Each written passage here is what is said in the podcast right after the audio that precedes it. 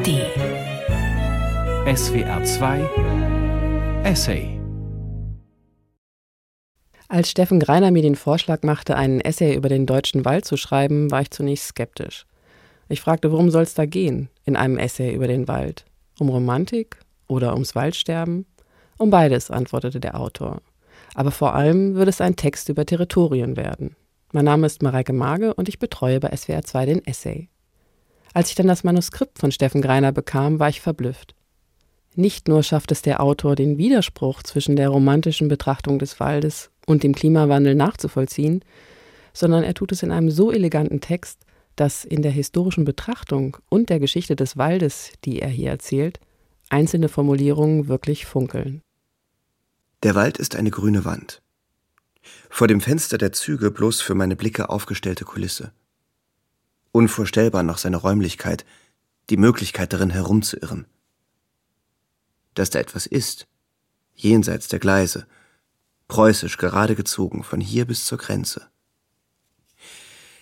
Dass der dunkelgrüne Fleck, durch den auf meinem Screen ein Punkt schnurgerade von der Stadt wegtreibt, eine Entsprechung im Raum hat.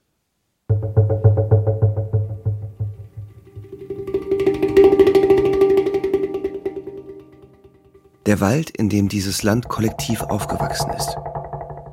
Bei den einen stand der Wald vor der Tür, bei den anderen immerhin vor Omas Tür. Als das, was draußen ist. Als das, was von draußen eintritt, wenn das Licht ausgeht.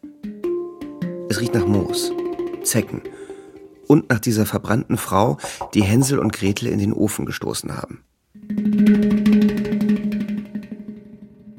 Das Waldstück nahe des Hauses, in dem ich die ersten Jahre lebte wo, als ich drei Jahre alt war, ein Kind entführt wurde. Der Wald der DeserteurInnen und PartisanInnen. In Erzählungen meiner Großeltern vom Krieg. Der umgegrabene Wald der Bunker und Panzersperren. Der Wald von Gassi gehen, heimlich rauchen und joggen. Dahinter Frankreich. Ein Wald ist eine Grenze. Immer. Rite Passage, ihn zu betreten. Märchen Hänsel und Gretel. Epos Siegfried und Parzifal. Geschichte. Der Reichsbann im Harz besagte, dass jede Armbrust abgespannt werden musste, wenn man ihn durchritt. Ärgert es dich immer noch, dass es 300 mal so viele Abhandlungen über den deutschen Wald gibt wie über den deutschen Kolonialismus? Ruft eine Stimme in Olivia Wenzels Roman 1000 Serpentinen Angst. Schreit's in Versalien einer Ich-Erzählerin hinter die Schläfe. Ich gehe kurz in die Hocke kauere über den Boden, setze mich schließlich hin. Kaltes Moos. Alles friedlich hier. Der deutsche Wald. Eine Ausbeutung. Radio-Essay von Steffen Greiner. Auch mich lässt das nicht los. Seit Jahren. Der scheinbare Widerspruch in seiner größtmöglichen Spreizung. Der Wald steht schwarz und schweiget, zu den Narben auf den Rücken der ZwangsarbeiterInnen der Duala und Bakwiri. Und spricht doch, wenn man hinhört, von Unterwerfungen und Ausbeutungen.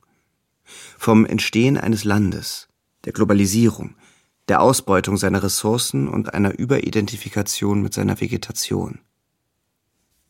Der Wald, so grün und romantisch, ist grün und romantisch, weil er woanders verschwindet. Und der Wald ist grün und romantisch, wo ich hindurchfahre, zu Städten, die liegen, wo gerodet wurde. In Gegenden, die von Menschen besiedelt wurden, die nicht nur nicht deutsch waren, sondern einst nicht einmal zur germanischen Sprachgruppe gehörten, nicht einmal zur christlichen Religion. Es gibt eine Kolonialgeschichte des deutschen Waldes. Die will ich erzählen. Die Frage ist nur wie. Denn sie ist eine andere Kolonialgeschichte als die des Deutschen Kaiserreichs, eine andere als die von fernen Küsten und Peitschen.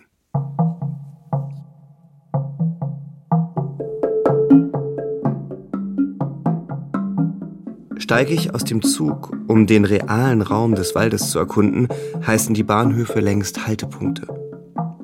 Die Lehre am Mittwoch um zwei.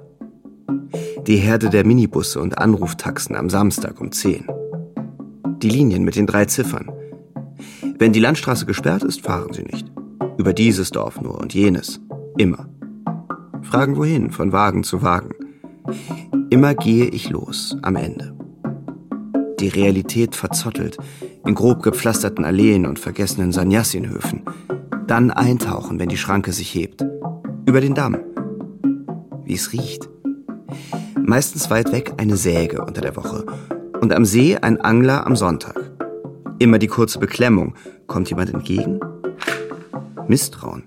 Wer sonst denn noch? Die Stille des Mittags. Abends geht die Erzählung, die Bache schützt die Ferkel.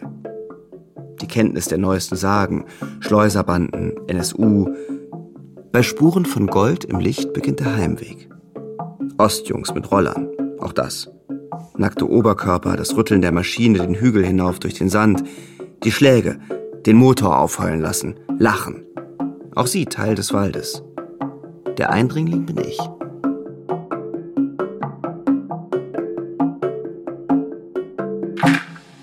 Es war einmal ein Sumpf. So könnte diese Geschichte losgehen.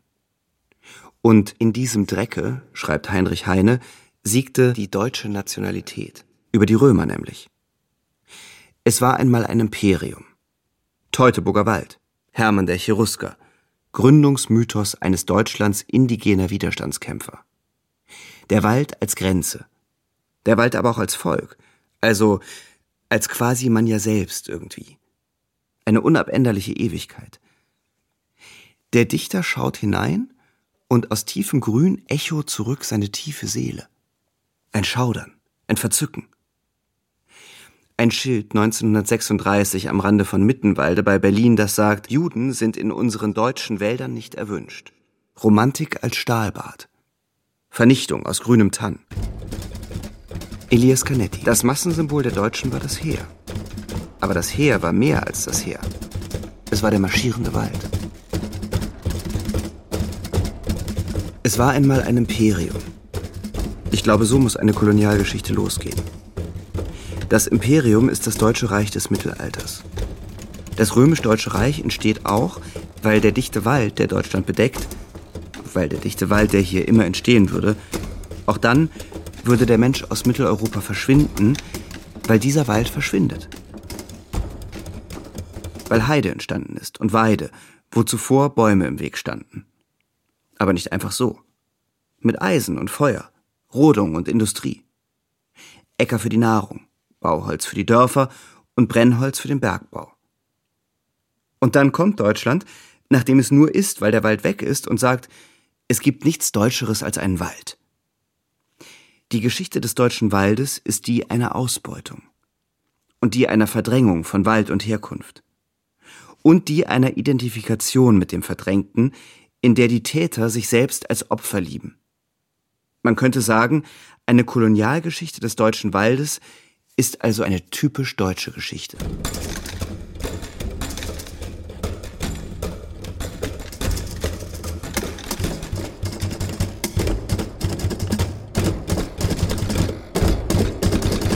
Was noch zu einer Kolonialgeschichte gehört, ist der andere und das Land, das ihm gehört. Also, das dritte rechts oben der Bundesrepublik ist jahrhundertelang slawisches Bevölkerungsgebiet. Die heutige Hauptstadt koloniale Gründung im Niemandsland. Das natürlich kein Niemandsland war, sondern das Gebiet der Spreewanen. Die Spree hinauf in Köpenick ist ihr Fürstensitz. Im Süden, in Oberfranken, leben Regnitz-Wenden und Main-Wenden.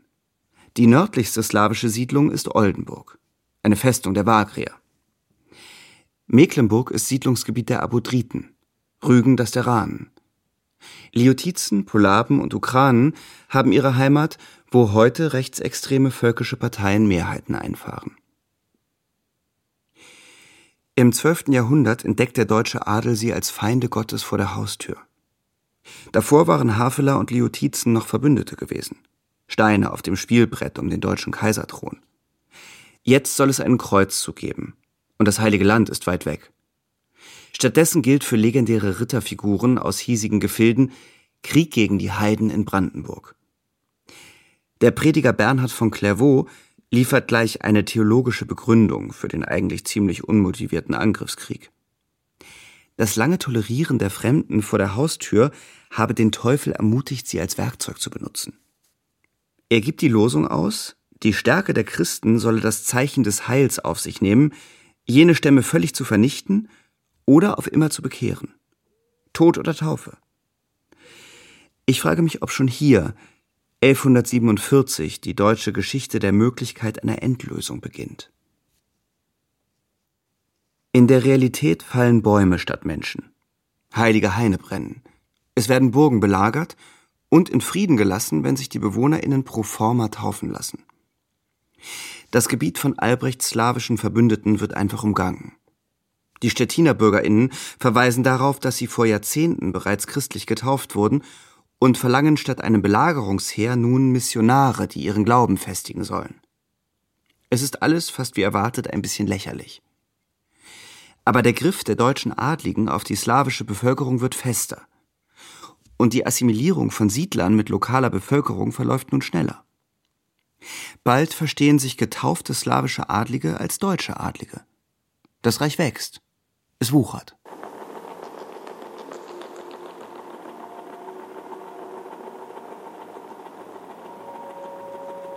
Im Wald verstärkt die Natur ihren Griff auf mich.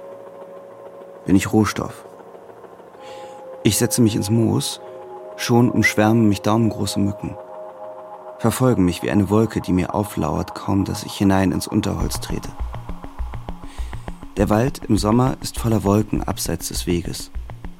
Löwenzahnsamen hängen in der Luft und Aerosol, die Duftstoffe der Bäume. Tanzschwärme von Empis opaca Zuckmücken, Stechmücken. Die Sensation des Summens, die dieses Stück Wald zu einem anderen Raum macht. Temporärer Raum der Nematokera. Stechmückenweibchen brauchen mein Blut, um Eier zu bilden. Mein Körper arbeitet mit an der Fortpflanzung meiner Verfolger. Mein Blut wird heute zu Hunderten von Eiern, in Tümpeln und Sumpf. Mein Protein wird Mücke. Sie finden mich durch das Kohlendioxid meines Atmens, Duftstoffe meiner Haut, Milchsäure, Fette, Ammoniak. Ich kann sie nicht täuschen, auf keine falsche Fährte locken. Wo immer ich sie sehe, sehe ich viel mehr von ihnen nicht.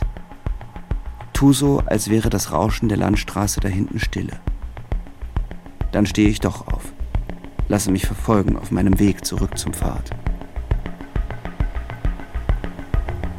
Wandere ich weiter zurück in meiner Kolonialgeschichte, höre ich Stämme fallen. Die Missionsgeschichte der Heidinnen im Gebiet des heutigen Deutschlands ist eine mit der Axt. Urszene der Germanenmission, Jahrhunderte zuvor, Bonifatius fällt eine Eiche. Bonifatius bekannt als Apostel der Deutschen. Unterstützt von den fränkischen Herrschern, missioniert er in den Einöden der Wälder. Wo heute Hessen ist, leben damals Katten und Friesen und verehren lokale Götter. 723 legt Bonifatius das Beil an den Stamm einer alten Eiche. Sie ist dem Gott Dona geweiht und gilt Zeitgenossinnen als eines der bedeutendsten Heiligtümer der Region. Er wird beschützt von fränkischen Kriegern, die in einer nahen Burg stationiert sind, wütend beobachtet von den Einwohnerinnen der Dörfer. Der Baum fällt. Kein Blitz fährt hernieder. Die Katten werden getauft. Bald baut Bonifatius aus dem Holz der Donaueiche ein Bethaus, geweiht dem heiligen Petrus. Mit beinahe 80 Jahren wird er zu einer Missionsreise zu den Friesen aufbrechen. Es heißt, er hätte den Märtyrertod gesucht, um nach seinem Tod verehrt zu werden. Die Friesen haben ihm den Gefallen dann getan. Kirchen aus dem Holz heidnischer Haine, Naturreligionen und lokale Götter, die einer neuen imperialen Universalreligion weichen. Das wiederholt sich. Wiegbert, Bischof von Merseburg um das Jahr 1000, den heiligen Hain Sutibure, der bei den Ureinwohnern immer in göttlichem Ansehen gestanden hatte und seit Urzeiten niemals verletzt worden ist, ließ er völlig ausroden. An seiner Stelle errichtete er eine Kirche für den heiligen Märtyrer Romanus. Oder 1068. Burchard II. von Halberstadt vernichtet Retra, zentrales Heiligtum der Liotizen für den Gott Svarocic, rings umgeben von einem großen, für die Einwohner unverletzlichen heiligen Wald. Tempel und Wald brennen. Das Land wird verwüstet. Der Bischof reitet ein heiliges Pferd der Slawen nach Hause. Ritter aus Schleswig sind es, die in den slawischen Gebieten der Ostseeküste, von Holstein bis nach Livland im heutigen Lettland und Estland, schließlich das wahrmachen, was der Prediger ein Jahrhundert zuvor ankündigte – Sie morden und brandschatzen. Das Land ist so verödet, heißt es bald, dass die Vögel kein Strohdach, keinen Baum finden, um ihre Nester zu bauen und in den Takelagen der Schiffe der Besatzer brüten. Menschenjagden in Vorpommern, Suizide unter den Einheimischen, Bäche voll Blut, Köpfe der Sklaven auf Pfählen entlang der dänischen Küsten. Zur Abschreckung. In Livland töteten sie alle von morgens bis abends, sowohl Frauen als auch deren Kinder und 300 von den besten und ältesten Männern und viele andere ohne Zahl, bis Hände und Arme müde waren vom Töten, schreibt Chronist Heinrich von Lettland. Plünderung, Rache für eigene Verletzungen, theologisch-sakrale Apologetik und Lust am Töten ergeben aus moderner Perspektive das Bild eines systematischen Völkermords an slawischen Heidinnen. Als alle Männer erschlagen waren, berichtet Heinrich über eine Schlacht, ertönte ein großer Jubel und ein Spiel auf Pauken und Pfeifen. Die Slawinnen nehmen den christlichen Gott wahr als den lokalen Kriegsgott der deutschsprachigen Nachbarn. Indigene und KolonisatorInnen, SiedlerInnen und UreinwohnerInnen. Manchmal verliere ich den Überblick. Wer ist wer und wie oft wechseln die Rollen?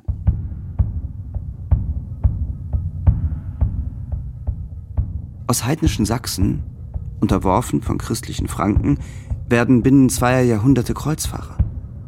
Die heidnischen slawischen Abodritenfürsten werden mit einer Geste christliche deutsche Herzöge von Mecklenburg wie schon ein Jahrtausend zuvor.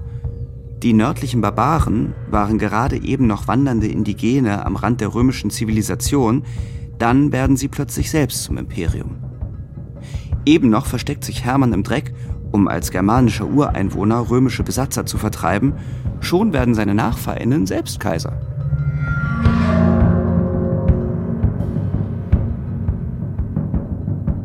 Ein typischer Name für einen Ort aus der Zeit der Ostsiedlung ist Buchwald mit vielen Varianten. Die sogenannte deutsche Ostsiedlung fängt nicht mit dem Kreuzzug gegen die Slawen an. Aber er ist Teil von Umwälzungen im Westen Europas.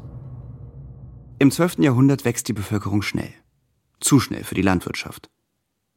Auf dem Gebiet des heutigen Deutschlands lebten im Jahr 1000 4 Millionen Menschen. 1200 schon 8 Millionen. Innerhalb des Reichs hat vor allem das Gebiet der heutigen Niederlande alle Möglichkeiten ausgeschöpft. Breite Schichten verarmen, Hungersnöte quälen sie und Sturmfluten entreißen ihnen Land und Menschen. Aber da gibt es ja auch diese scheinbar endlosen Weiten im Osten. Leeres Land jenseits von Elbe und Oder. So erzählt man es sich. Die östliche Grenze des christlichen Europas wird in diesen Erzählungen zur Frontier, zu einem Mythos, der dem des Wilden Westen der USA ähnelt. Wer arm ist, wird hier reich werden. Besitzlose werden zu Grundbesitzern. Und wenn das Land vergeben ist, zieht die nächste Generation eben weiter. Wer weiß, was am Ende liegt. Land urbar machen. Das heißt zum Beispiel Sümpfe trockenlegen. Das heißt Waldroden. Das bedeutet nicht einfach lebendiges und totes Holz niederzubrennen und in die neuen Lichtungen säen, sondern harte Arbeit. Lokatoren, kleine Unternehmer, erklären sich bereit, als Lizenznehmer quasi, im Namen des Fürsten ein Dorf in den Einöden zu gründen. Sie selbst werden mit Land belohnt. Dafür werben sie Siedler an und teilen ihnen Land zu und organisieren die Gründung vor Ort. Im 12. Jahrhundert entstehen so 50.000 Wohnstätten östlich der Elbe bis hinunter ins Erzgebirge. 200.000 Menschen werden es gewesen sein, die dorthin zogen. Etwa sieben Prozent der Bevölkerung des Reichs. Eine Ausbeutungsgeschichte des Waldes in Deutschland ist eine von Rauch und Ringelungen. Schon in der Jungsteinzeit waren Menschen im heutigen Deutschland dem Wald nicht ausgesetzt, sondern konnten ihn steuern, kontrollieren, beherrschen, sich untertan machen. Der Wald war Umwelt des Lebens zwischen Alpen und nördlichen Küsten, aber mit der Kolonisierung im Osten beginnt ein Großangriff auf die Wälder. So nennt es der Historiker Charles Igonet. Ich denke an die Motorsäge in der Ferne. Und die Technik der Ringelung damals? Bäume sterben, wenn ihre Rinde und die darunterliegende Gewebeschicht weit unten am Boden in einem Ring unterbrochen wird. Das tieferliegende, junge, von Kapillaren durchzogene Holz freigelegt wird. Der Saftstrom im Gewebe wird dabei gekappt. Der Baum stirbt ab, meistens binnen eines Jahres. Der tote Baum bleibt stehen. Vielleicht wirft ihn ein Sturm um. Niemand muss ihn mühsam fällen, ehe er bei der anschließenden Brandrodung in fruchtbare Asche verwandelt wird. Der verschwundene Wald steckt in Ortsnamen, die sprechen. Nicht nur im Land der Grenze. Roda und Rode, Reuth und Rath markieren, wo Bäume fielen, in Feuer aufgehen mussten. Wo Wald war, entsteht aus Asche Deutschland. Angelroda, Berteroda, Klörath, Dietrichsroda, Eckersreuth, Frankenroda, Gliesmarode, Hötzelsroda. Immerath, Jannisroda, Connersreuth, Lützerath, Mechelroda, Neuroda, Osterode, Priesterrath, Quadrat. Rodensreuth, Schleberoda, Tirschenreuth, Utzerath, Witzeroda, Wernigerode. Die Ortsendung Hau verweist auf den Holzeinschlag, wie die Endung Schlag und Hieb. Das Toponym Horst bezeichnet ein Gebüsch, ein Niederwald. Grün und Wald erklären sich selbst. Auf den Schwendbau, bei dem die Wurzeln im frisch gerodeten Ackerboden verbleiben, bezieht sich der Namensbestandteil Schwand. Brand verweist auf die Brandrodung. Schachen bedeutet einfach Wald. In Bayern und Baden-Württemberg zuhauf. Scheching, Schacher, Schechen, Langenbrand, Hinterbrand, Wüstenbrand. Schwanden, Gschwend, Gschwand. Jedes Industriegebiet am Rande jedes Mittelzentrums war einmal ein Wald. Es war einmal Wald. Überall. Dann war er fort. Die Hälfte der Waldgebiete werden in Brandenburg, Böhmen und Schlesien gerodet. In Bayern haut man den Wald so weit zurück, dass er schon im Hochmittelalter ungefähr den Umfang von heute hat. Wo die Siedlungen wieder verschwinden, also wüst werden, holt sich die Natur die Flächen zurück. Aber das ist nicht immer sofort ein Wald. Die Lüneburger Heide etwa entstand schon vor Jahrtausenden durch Brandrodung und Übernutzung der Böden. Wenig ertragreich ist ihr Sand für die Landwirtschaft. Karge Sträucher, grün ist die Heide. Die völkischen Idyllen des antisemitischen Heidedichters Hermann Löhns beschreiben die Schönheit einer von Menschen nachhaltig zerstörten Landschaft. Aber selbst hier würde wieder Wald wachsen. Irgendwann viele Zyklen von Wachsen und Verwesen voraus. Die Kolonisierung des Ostens begann im 11. Jahrhundert und endete im 15. an den östlichen Randzonen der preußischen Länder. Aber wie noch so oft in der Kolonialgeschichte ist es auch hier, wo leeres Land zu besiedeln ist, es siedelt schon jemand. Und der muss übersehen werden. Die Slawen sind, anders als die Chronisten es behaupten, keine wilden Ureinwohner. Nicht nur die Flamen, Holländer und Westfalen machen Land urbar in diesen Tagen. Der Name der slawischen Stadt Demin etwa bedeutet vermutlich Stadt des Rauchs. Auch die slawische Bevölkerung rodet, legt trocken, betreibt Landausbau und heißt die Fachkräfte aus dem Ausland gerne als Gastarbeiter willkommen. Slawische Fürsten haben Arbeiter gerufen. Es kamen Menschen. Dass diese Besiedlung ein Drang nach Osten ist, erfindet erst der Nationalismus des 19. Jahrhunderts. Dazwischen gilt ein anderes Referenzsystem. Friedrich der Große vergleicht die Urbarmachung Westpreußens mit der Kanadas. Die slawisch-polnische Bevölkerung wäre in dieser Deutung dann die First Nations. Statt Roda, Rode, Rath heißen die Siedlungen nun Florida oder Philadelphia. Fichten marschieren über sandige Böden. Die Frontiererfahrung bäuerlicher Siedler wird jetzt mit der realen Frontier der Kolonien in Nordamerika und den sich langsam entfaltenden Projekten zur Ausrottung der Indigenen kurzgeschlossen. Parallel zum Entstehen des wissenschaftlichen Rassismus als integraler Teil des europäisch weißen Projekts der Aufklärung erscheinen an deutschen Universitäten, deutschen Höfen, in deutschen Publikationen die östlichen Nachbarvölker nunmehr als kulturell niedrigstehender. Gestern noch Heide, heute rassisch unterste Stufe. Und wie die edlen Wilden in Amerika, Afrika, der Südsee sollen auch die kindlich unterentwickelten Polinnen, Tschechinnen, Litauerinnen als kulturelle Entitäten zerschlagen werden. Anders sei ihnen echte, universale, also deutsche Kultur nämlich nicht zu vermitteln. So dachte man damals. So rechtfertigte der globale Norden überall damals die Welt zu misshandeln. Im Deutschen Kaiserreich nach 1871 gilt der koloniale Blick nach Osten dann als deutschere Alternative zum Griff nach dem Süden. Der Antisemit Paul de Lagarde sieht ein deutsches Mitteleuropa bis zum Schwarzen Meer als Vollendung des hochmittelalterlichen Vorstoßes der Kaiser. Das Vorbild ist Russland. Dort erschließt sich, quasi in einem eigenen Drang nach Osten, das Zarenreich gerade die Welt Sibiriens bis zum Pazifik. Für das britische Insel-Empire und das vom Kaiserreich eingeklemmte Frankreich sei der Schritt nach Übersee mit Blick auf die Karte die einzige natürliche Ausbreitung, heißt es. Und für Deutschland ist es eben das Aufrollen aller Grenzen von Österreich und Preußen aus.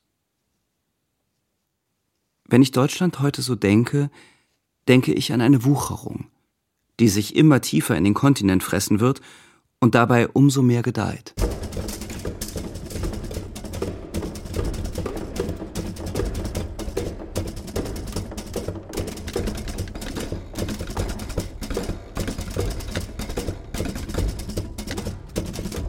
Der Zweite Weltkrieg, wie ihn die Deutschen führten, wurde schon von Zeitgenossinnen als Kolonialkrieg wahrgenommen. Der Umgang mit der Bevölkerung der angegriffenen Länder erinnerte viele an den üblichen Umgang weißer Kolonialisten mit den Indigenen. Der afrokaribisch-französische Intellektuelle Aimé Césaire schreibt 1950, es wäre der Mühe wert, das Verhalten Hitlers einer detaillierten klinischen Studie zu unterziehen, um dem ach so distinguierten, ach so humanen, ach so christlichen Bürger des 20. Jahrhunderts mitzuteilen, dass Hitler in ihm haust, dass Hitler sein Dämon ist, dass er, wenn er ihn rügt, einen Mangel an Logik verrät, und dass im Grunde das, was er Hitler nicht verzeiht, nicht das Verbrechen an sich, das Verbrechen am Menschen, dass es nicht die Erniedrigung des Menschen an sich, sondern dass es das Verbrechen gegen den weißen Menschen ist, dass es die Demütigung des Weißen ist und die Anwendung kolonialistischer Praktiken auf Europa, denen bisher nur die Araber Algeriens oder die Kulis in Indien ausgesetzt waren.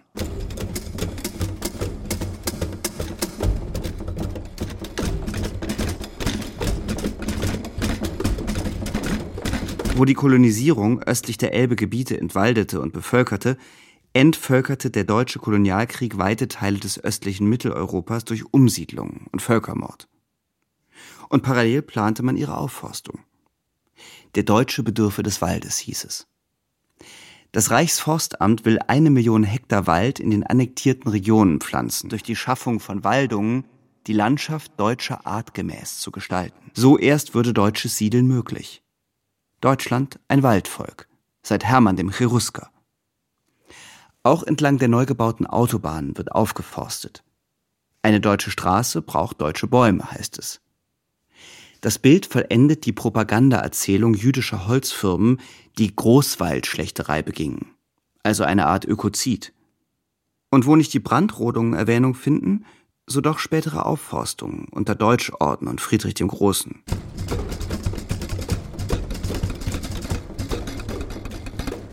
Im Propagandafilm Ewiger Wald von 1936 überblenden Bilder von in Reih und Glied gepflanzten Nadelgewächsen mit den marschierenden Soldaten des preußischen Königs. Ewiger Wald, ewiges Volk. Es lebt der Baum wie du und ich. Er strebt zum Raum wie du und ich.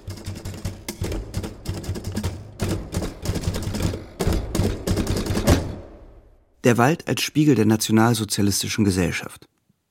Wo Juden als wurzelloses Wüstenvolk gezeichnet werden, sei der Deutsche an harter Arbeit gewachsen.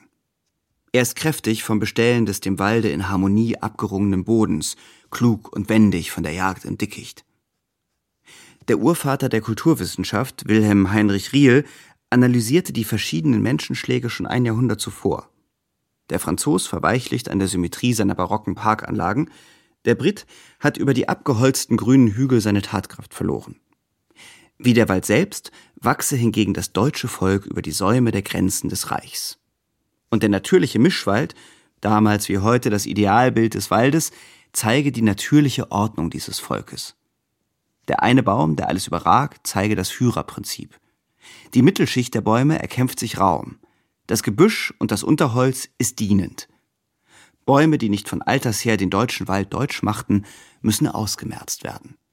Aborische Säuberung. Es war einmal ein Imperium. Wenn eine Kolonialgeschichte so beginnt, endet sie dann mit seinem Untergang? Oder mit der Frage, ob es überhaupt eine war? Der wissenschaftliche Rassismus, der erst das koloniale Mindset auszeichnet und die Ausbeutung von Menschen begründet, hat sich erst in der Neuzeit durchgesetzt. In dieser Geschichte werden an keiner Stelle aus heidnischen Slawen Sklaven auf deutschen Plantagen, auch wenn das eine Wort aus dem anderen hervorgeht. Und der Holocaust, das schwarze Loch im Zentrum des deutschen Denkens, ist wiederum von einer ganz anderen Stofflichkeit als die rassistischen Diskurse des Imperialismus. Ich glaube, vielleicht müsste man Kolonialismus darum noch einmal anders fassen. Als Teil eines patriarchal-kapitalistischen Ausbeutungszusammenhangs. Der Kapitalist beutet die Arbeitskraft des Proletariers aus. Der Weiße, die der von ihm rassifizierten, die Männer, die der Frauen, die Menschen, die der Ökosysteme. Eine Kolonie zu errichten heißt schon vor dem Kolonialismus, Anspruch zu erheben auf Rohstoffe, Menschen und Handelsgüter. Älter als der klassische Kolonialismus mit seinem wissenschaftlichen und moralischen Überbau sind die portugiesischen Bezeichnungen der afrikanischen Westküste. Elfenbeinküste und Goldküste, Pfefferküste und Sklavenküste. Kolonialismus als Ausbeutungsverhältnis eröffnet einen Blick auf den deutschen Wald, der über Jahrhunderte als Konglomerat von Ressourcen gelesen wurde, ehe er zur mentalen Ressource und Wesenheit wurde. Und der als Landschaft mit Eigensinn erst in dem Moment fassbar wird, wenn die Ausbeutung weitergewandert ist, sich ausgebreitet hat, ins Globale.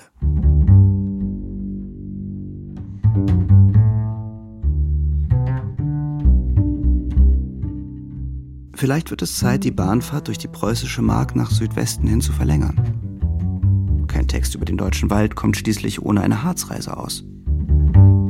Steige ich in Halberstadt oder Göttingen in die Regionalbahn nach Thale oder Goslar, sehe ich schon von weitem die Linie kahlgrüner Hügel. Je näher ich komme, desto deutlicher die Lücken. Die Silhouette einzeln herausragender Bäume, die Wiesen auf dem bewaldeten Bergrücken. Bald hinter Wernigerode schiebt sich der Brocken in den Blick. Die Gleise verlaufen parallel. Durch den Wald im sandigen Osten konnten sie schnurgerade dringen.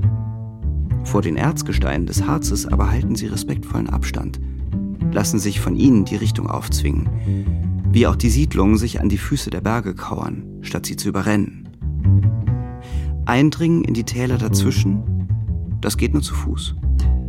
Der Bus alle 40 Minuten nur. Wo ich eintrete, gleich hinter der alten Kaiserpfalz in Goslar, ist der Harz ein Friedhof.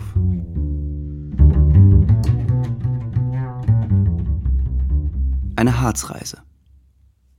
Wenn früher vom deutschen Wald geredet wurde, folgte man den Spuren Heinrich Heines zu den imaginierten Resten heidnischer Bräuche. Er kannte in den Zwergen der Märchen noch die echten Bergarbeiter und fand auf dem Gipfel des Brockens doch wieder bloß die alten deutschen Burschenschaftler. Wenn heute vom deutschen Wald geredet wird, dann untermalt sicher mit Bildern des dystopischen Sterbens der dunklen Fichtenwälder zwischen Molmerswende und Osterode. Das Waldsterben. Auch so ein deutsches Wort. Heute hier ganz real, sichtbar, greifbar. Den Wanderer schaudert's beim Blick auf Schierke. Nicht ob des düster rauschenden Tanz, sondern im aufgerissenen Schlachtfeld von scheinbar endlosem Graubraun. Eigentlich eine eigentümliche, eigensinnige Landschaft. Wald und grüne Hügel. Davon hat Deutschland schließlich Überfluss an jeder Ecke. Ausgerechnet im Harz zeigt sich eine Landschaft in Bewegung. Gegen die Ewigkeit. Eine besondere Konstellation, die mir wider Willen die Realität des Klimawandels unter die Nase reibt. Ohne Wut, ohne Apokalypse, einfach als das, was sie ist.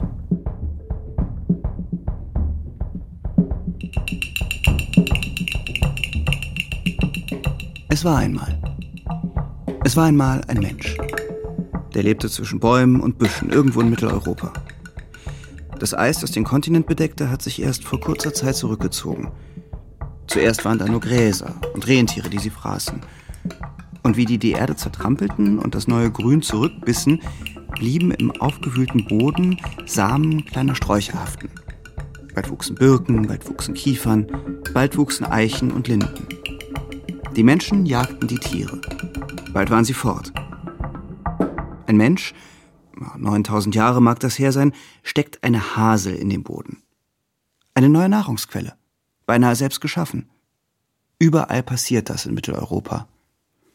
Die rasche Verbreitung der Nuss lässt sich nur so erklären. Zum ersten Mal hat ein Mensch bewusst gesteuert, wie sich seine Heimat, der Wald, entwickelt. Die archaische Welt Deutschlands ist eine ohne Wege. Das ist die Welt, in der barbarischer Morast imperiale Legionen besiegt, bevor er selbst trockengelegt wird, um Imperium zu werden. In dieser Welt werden die im Wald freigeschlagenen Flächen zu Dörfern. Wenn Baumaterial von zu weit weg herangeschafft werden müsste, wandern die Menschen weiter, lassen ihre Siedlungen zurück und überlassen die Lichtung dem Wald, der sich dort in immer wieder neuen Konstellationen verjüngt. Aber aus dem Süden lockt ein anderes Konzept. Handel auf festen Straßen macht verfügbar, was eigentlich gar nicht da ist. Zu einseitig, das Zivilisation zu nennen. Zum ersten Mal konnten Dörfer über längere Zeit bleiben, wo sie entstanden. Und der Wald wurde stetig und über längere Zeit auch einseitig genutzt. Brennholz geschlagen, Holz geschlagen für Glas, Eisenhütte oder Kohle. Der Wald wird zur Weide, auf die die Menschen ihr Vieh treiben. Sogenannte Hutewälder. Junge Sprösslinge überleben den Biss der Schweine nicht. Der Boden der Wälder wird kahl. Neue Bäume und Gehölze können nicht entstehen. Zurückbleiben einzelne große Bäume. Wenn auch sie absterben, verschwindet der Wald. Ganz ohne Rodung entwaldet sich Deutschland durch die Tierhaltung. Die Heiden entstehen. Auf den mageren Böden im Norden dominieren sie im Hochmittelalter.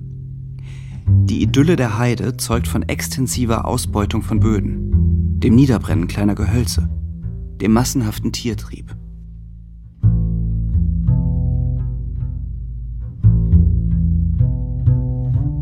Es ist nicht bloß Brennholz, nicht bloß Bauholz. Als die Menschen sesshaft wurden, lieferte ihre neue Nahrung nicht genügend Salz. Also wurde Salz nun abgebaut. Salzsieden bedeutet, eine salzhaltige Lösung einzudampfen. Unter großen Siedepfannen brannten schon in der Keltenzeit in Bad Nauheim, Bad Reichenhall oder Schwäbisch Hall die Feuer der Holzkohle. Es brennen Bäume, im Wald verköhlert. Pollendiagramme, anhand derer historische Baumbestände und damit die Struktur der Gehölze nachvollzogen werden können, zeigen damals das Verschwinden der mächtigen, erst nach Jahrzehnten blühenden Rotbuche der deutschen Urwälder an. Stattdessen dominieren schnell wachsende Niederwaldbäume, wie die Birke. Wohin ich heute schaue, ist Wald bloß das Stehengelassene in der Schnitzarbeit menschlicher Weltaneignung. Rodungen für Dorf, Acker und Weide, Umleitungen und Aufstauungen von Bächen, für Papier, Schneid, Mahl, Pulver, Öl, Lohmühle und den Transport ihrer Güter. Wegeführungen, Löcher im Boden und Haufen daneben. Holzabbau für Bergbau und Hausbau, Harzen und Heizen. Riesige Huftierherden fressen die Waldwiesen leer. Caspar David Friedrich malte, als er den deutschen Nationalismus mit der Natur kurz schloss, und damit die bildliche Blaupause davon schuf, was wir heute den deutschen Wald nennen, eigentlich Industriegebiete. Man erkennt auf seinen Gemälden aus dem Erzgebirge die geschlossene Decke der Nadelgehölze, die kein natürlicher Samenfall pflanzte, sondern Waldarbeiter der frühen Industrialisierung. Die Stämme mussten schnell nachwachsen. Sie wurden für den Stollenbau des Bergbaus und die Feueröfen der Metallindustrie gebraucht.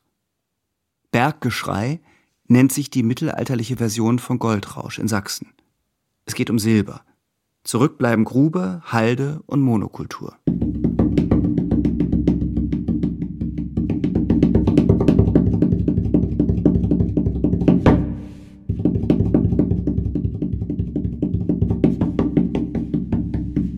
Europa ist vereint in der Vernichtung des Waldes.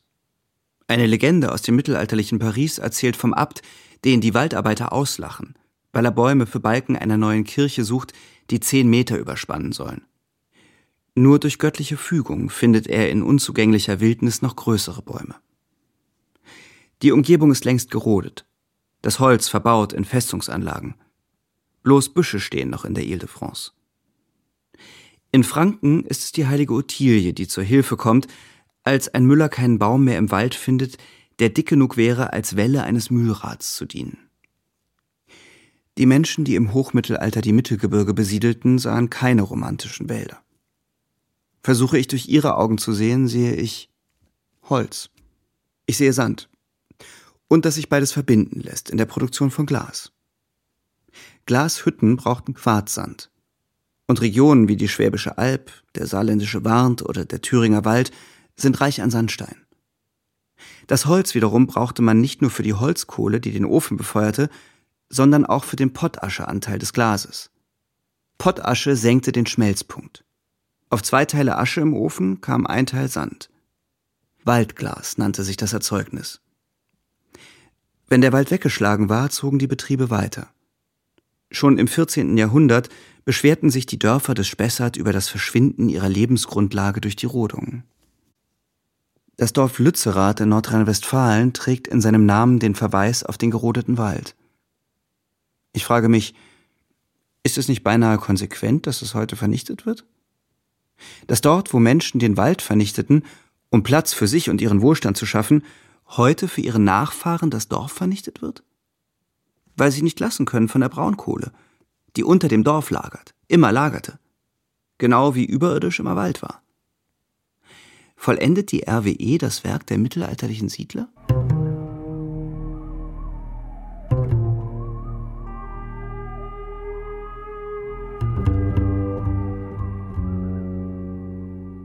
Vor allem der Bergbau ist es, der die Landschaften des Mittelalters in dystopische Einöden verwandelt.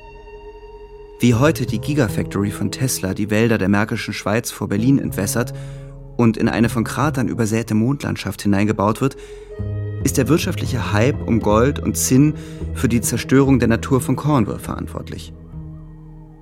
Flüsse werden für das Auswaschen der Vorkommen umgeleitet. Und jedes fruchtbare Land wird überflutet, bis auch dort nur noch Schutt und Geröll liegt. Und wie heute das Grundwasser absackt, wo der Tagebau herrscht, versiegen auch in den Regionen, in denen die Stollen in die Erde getrieben werden, bald die Quellen. Das Wasser versickert in den Gruben, wo hunderte kindliche, jugendliche Wasserknechte die Minen trocken schöpfen müssen.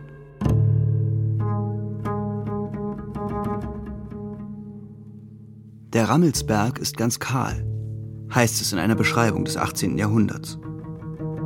Schon im ersten Jahrtausend wird im Harz vor Goslar Erz abgebaut, Silber und Blei.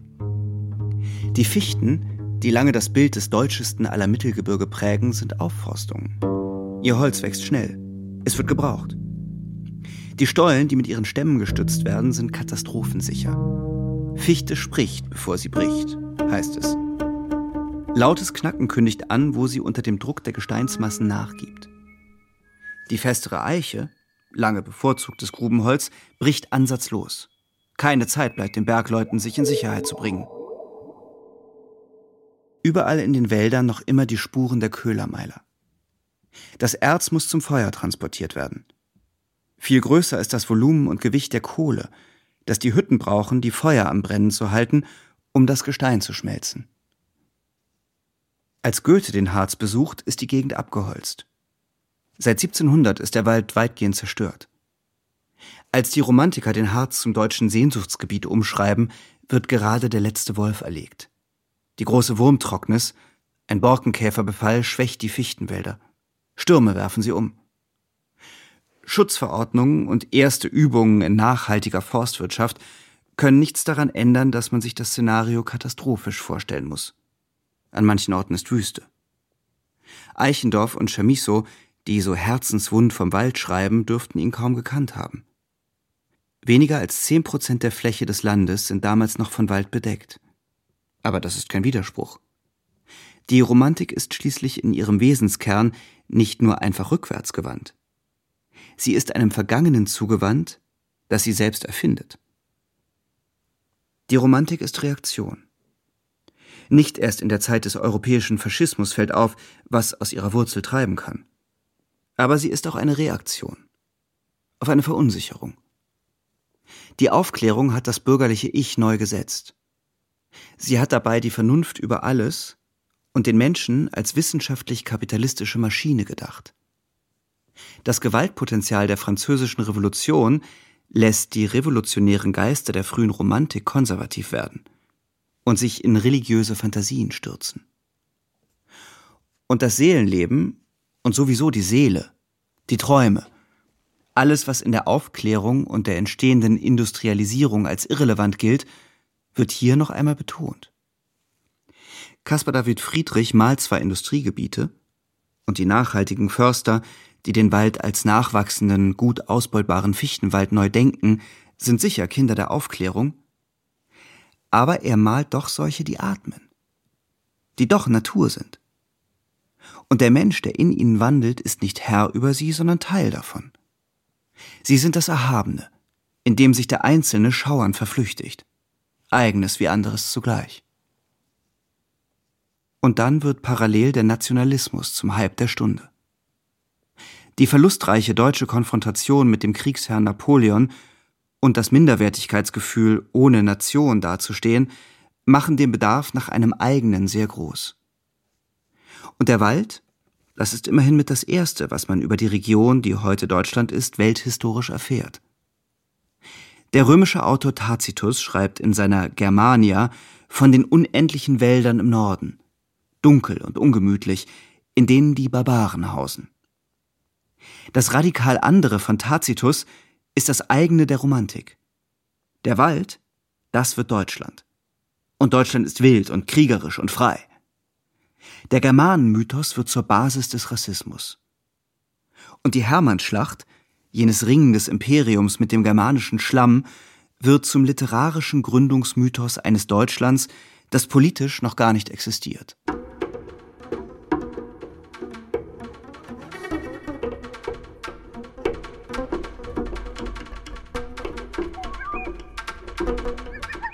Erst im späten 19. Jahrhundert wird der Wald gerettet. Die Lebensreformbewegung mit ihren Unterströmungen entdeckt den Wald auch als realen Naturraum. Sie entstand, weil die großen politischen Utopien gescheitert sind. Weil mit dem Kaiserreich gerade nicht die progressiven Kräfte siegreich waren. Statt auf die große Umwälzung setzt sie nun auf eine Reform des Alltags, also des gelebten Lebens. Ein wenig zu groß im Namen, natürlich, und gleichzeitig sehr defensiv. Aber sie bringt doch viel ein, was heute noch unser Leben bestimmt. Vegetarismus, lockere Kleidung, Gleichberechtigung der Geschlechter. Jugendbewegung und Wandervogel ziehen hinaus aus den Städten und in die Natur. Der Wald, das war das Symbol einer ursprünglichen Verbundenheit und Reinheit. Das galt nicht nur den Bäumen, sondern auch den Menschen. Da hat die Lebensreform zwei Gesichter. Während männliche Bürgerkinder von Berlin aus ins Nutetal zogen, fürchtete man, wandernde Arbeiterkinder könnten die verbleibende, knorzig urwüchsige Landbevölkerung der Volkslieder mit ihren Ideen beschmutzen. Auch die ökonomischen Ausbeuter des Waldes sind zu einem schützenswerten Bestandteil geworden. Die Lebensreform denkt strikt binär und übersieht, dass sie damit Ausschlüsse konstruiert. Die Reinheit, die für sie mit Authentizität verbunden ist, muss Fiktion bleiben. Nicht nur im Wald. Die Frage, ob Juden, Frauen oder Proletarier beim Wandervogel mitmischen dürfen, wird in harten Debatten verhandelt.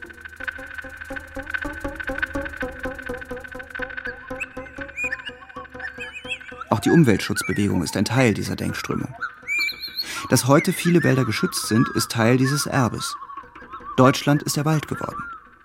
Und im Schutz des Waldes manifestiert sich damit auch ein Nationalbild. Das lässt das Symbolische und das Biologische ungut ineinander blenden. Mit der Romantik wurde das andere, das Fremde, Barbarische, das Ausgebeutete nun zum eigenen. Letztendlich rettete den Wald vor allem die deutsche Identitätssuche. Aber zugleich stelle ich mir die Frage, ob Deutschland sich diesen Schutz nicht bloß leisten konnte und kann, weil die Ausbeutung global geworden ist. Ist es nur Zufall, dass der Schutz der heimatlichen Natur zeitlich in eins fällt mit dem Aufrichten deutscher Kolonien? Ein Drittel der Fläche Deutschlands ist heute bewaldet. Aber auch nur, weil Wald woanders verschwindet. Gold wurde einst am Rammelsberg gewonnen. Heute kommt es aus dem Ituri-Regenwald im Kongobecken, wo Bagger Bäume wegreißen, den Boden umgraben, spülen und aussieben, den goldstaubhaltigen Schlamm mit Quecksilber binden. Wunden in der Landschaft, kahle Gräben im Regenwald. Wo die Rohstoffpreise steigen, folgen kriegerische Auseinandersetzungen. Übrig bleiben die Traumata der postkolonialen Realität und auf Generationen verschmutzter Boden. Weiter im Süden des Kongo reißen die Kobaltminen von Lubumbashi gewaltige Löcher in die Erdoberfläche, vernichten jede Vegetation und vergiften ihre ArbeiterInnen. Kobalt ist wichtiger Bestandteil elektronischer Devices. Es findet sich im Akku jeden Handys. Und in den Bergbaurückständen des Harzes. Doch abgebaut wird es im Kongo oft von Kindern und häufig in toxischer Handarbeit, durch Schürfen. Der Rammelsberg ist heute grün, weil Drecksarbeit woanders erledigt wird. Deutschland blüht, weil es früher wie jene Schürfwunden aussah, die es heute anderen Ländern zufügt. Das Rodungsdorf Lützerath ist nicht zuletzt auch ein Mahnmal für die lobbylosen Dörfer im Kongobecken oder dem Amazonas. Ob Steinkohle, Erdöl oder Erdgas. Deutschland schützt seine Natur erfolgreich, weil andere Länder ihre Rohstoffe exportieren und exponieren müssen, um in der globalisierten Wirtschaft nicht unterzugehen. Solange die deutsche Wirtschaft nicht auf fossile Energieträger verzichtet, bleibt Umweltschutz ein Projekt, das von kolonialen Strukturen ermöglicht wird. Im Moment gönnt sich Deutschland beides. Grüne Wälder und Lebensstandards jenseits jeder Nachhaltigkeit. Das geht nur durch Ausbeutung des globalen Ökosystems. Auch das Holz selbst ist Teil dieses Kreislaufs. Für die EU zählt Holz zu den klimaneutralen grünen Energien. Während der Corona-Pandemie exportierte Deutschland viel Bauholz. Importiert wurde wiederum Rohholz, das vor allem in Ost- und Südosteuropa durch großflächigen Kahlschlag gewonnen wird. Und der Anstieg der Energiepreise führt zu einer höheren Nachfrage an Brennholz. Deutschland kann seinen eigenen Bedarf kaum erfüllen. Er muss über Importe gedeckt werden. Gleichzeitig sorgen die Holzimporte auch für die Globalisierung von Schädlingsbefall. Das Eschentriebsterben, ein als falsches weißes Stängelbecherchen bekannter Pilz, ist eigentlich in Ostasien verbreitet, wird aber seit 2007 auch in Europa zum Problem. Der Borkenkäfer vernichtet europaweit Wald und profitiert dabei massiv vom Klimawandel. Die Nadelgewächse aus dem Norden Europas, die im 19. Jahrhundert preußisch angepflanzt wurden, sind für die Erwärmung in Mitteleuropa schlecht ausgerüstet. Ihre Schwäche nutzt der Käfer. Bei größerer Wärme kann er sich viel schneller fortpflanzen und bei Idealtemperaturen um 30 Grad am schnellsten entwickeln. Bei den 4 Grad Temperaturanstieg, die es in Europa gerade gibt, ist der Generationenwechsel gegenüber der Normaltemperatur doppelt so schnell. Man muss es klar sagen. Selbst wenn der Klimawandel magisch binnen weniger Jahre auf ein Minimum reduziert werden würde, die Fichtenwälder der Mittelgebirge sind nicht zu retten.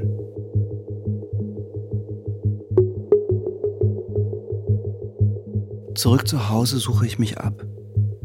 Nackt vor dem Spiegel fahre ich mit den Händen über die Haut, hebe die Haare vom Nacken, erkunde Achselhöhle und die Zwischenräume der Zehen nach der Entgrenzung des Waldes die Rückbesinnung auf das furchtsame, verletzliche Selbst. Da sitzt sie. Tatsächlich. Ich werde gemolken. Wie die Ameise die Blattlaus saugt der Holzbock mir am Oberschenkel. Gleich neben dem Schritt hat er mich aufgeschnitten, seinen Mund in die mikroskopische Wunde gesetzt. Bläht sich nun auf von meinem Blut. Für den Holzbock bin auch ich bloß Wirbeltier. Bin ich Wirt, wie jedes andere Säugetier. Reptil, Vogel. Wahrscheinlich nicht einmal der erste. Denn Zecken lassen sich fallen, sobald sie ihre Blutmahlzeit beendet haben. Sie überleben und verfallen wieder in ihr Ruhestadium. Bis zu zehn Jahre überleben sie dann ohne eine weitere Mahlzeit.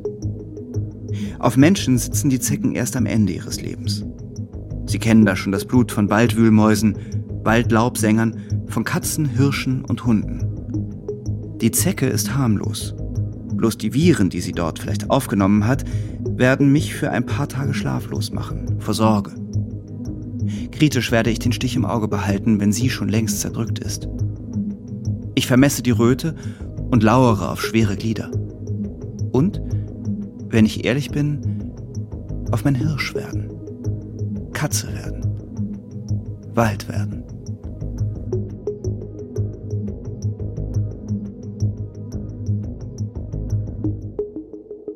Wenn ich heute durch den Harz wandere, durch die umgeworfenen kahlen Stämme, sehe ich aber keinen Tod, sondern ein Blühen allenthalben.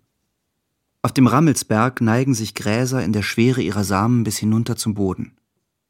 Neben dem Wegen ein allerlei von Beerenbüschen, violetten, weißen, gelben Blüten. Es ist nicht der Wald, der stirbt, sondern die Bäume. Darunter entsteht etwas Neues. Ein Ökosystem, das anders damit umzugehen lernen wird, was der Mensch, was Deutschland den Bergen und ihrem Klima antut.